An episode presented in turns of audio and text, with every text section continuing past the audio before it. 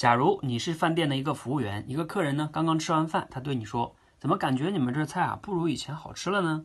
你会如何回应这位客人呢？是不断的和他解释，还是给人家打个折？好像无论怎么做啊都不太好。下面呢，我们来看一看一些优秀的服务员会怎么说。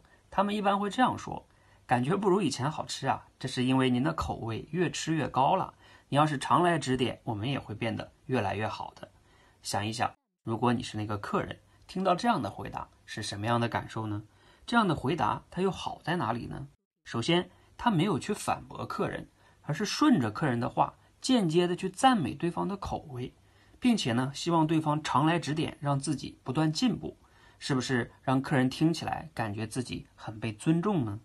所以，请记住，面对他人的质疑时，以尊重的态度去赞美对方，往往啊更容易化解冲突。